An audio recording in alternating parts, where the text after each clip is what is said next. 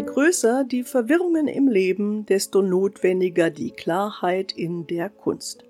Geboren am 19. Februar 1877 in Berlin, zählt die Malerin Gabriele Münter zu den bedeutendsten Vertreterinnen der Moderne.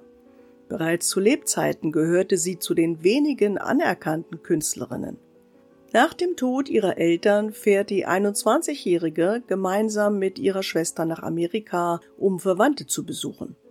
Ausgestattet mit einem guten Erbe reisen sie von New York aus nach St. Louis, Arkansas, nach Texas.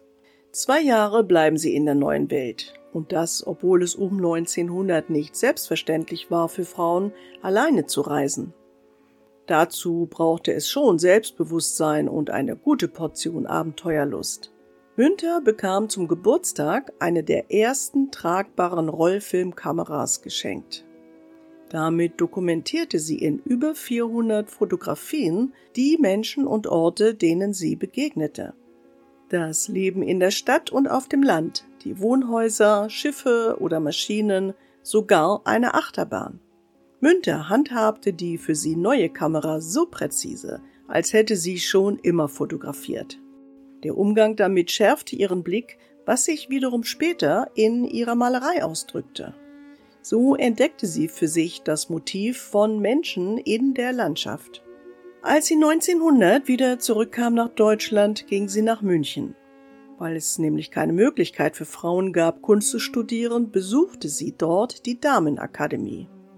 Diese Akademie war vom Münchner Künstlerinnenverein gegründet worden. Münter belegte Kurse für Holzschneiderei und Grafik, bevor sie die von Kandinsky geführte private Verlangsschule besuchte. Kandinsky förderte Gabriele Münter und sie wurden darüber hinaus auch ein Liebespaar.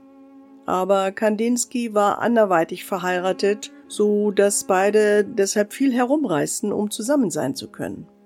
Bevor sie sich im bayerischen Murnau niederließen, waren sie ab 1905 drei Jahre lang in Europa unterwegs. In Murnau kaufte Gabriele Münter ein Haus in idyllischer Lage, von dem sie begeistert war. Dies sollte der Treffpunkt werden für ihrer beider Malerfreunde Franz Mark, Marianne von Werewki und Alexei von Jawlensky. Durch deren Einflüsse gelang ihr der schwierige Übergang vom Impressionismus zum Expressionismus. Gabriele Münter schrieb damals in ihr Tagebuch Ich habe da nach einer kurzen Zeit der Qual einen großen Sprung gemacht.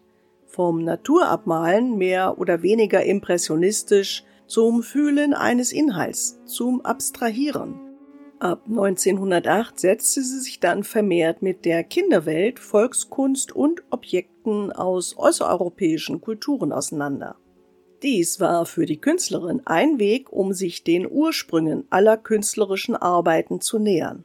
In Murnau erstellten sie auch den Katalog der Blaue Reiter. Allerdings stand sie hier fast 15 Jahre lang nur im Schatten von Kandinsky. 1914 der Erste Weltkrieg bricht aus. Damit kamen turbulente Zeiten. Sie musste sich von Kandinsky trennen, weil er kriegsbedingt in seine russische Heimat zurückging. Dort heiratete er entgegen seinem Eheversprechen an Münter und ohne deren Wissen eine junge Russin. Ein schwerer Schlag für die Malerin inmitten von Inflation und Wirtschaftskrise. Die Nazis kommen an die Macht, erklären Münters Malerei zu entarteter Kunst und verbieten ihre Werke. So konnte sie ab 1937 überhaupt nicht mehr ausstellen.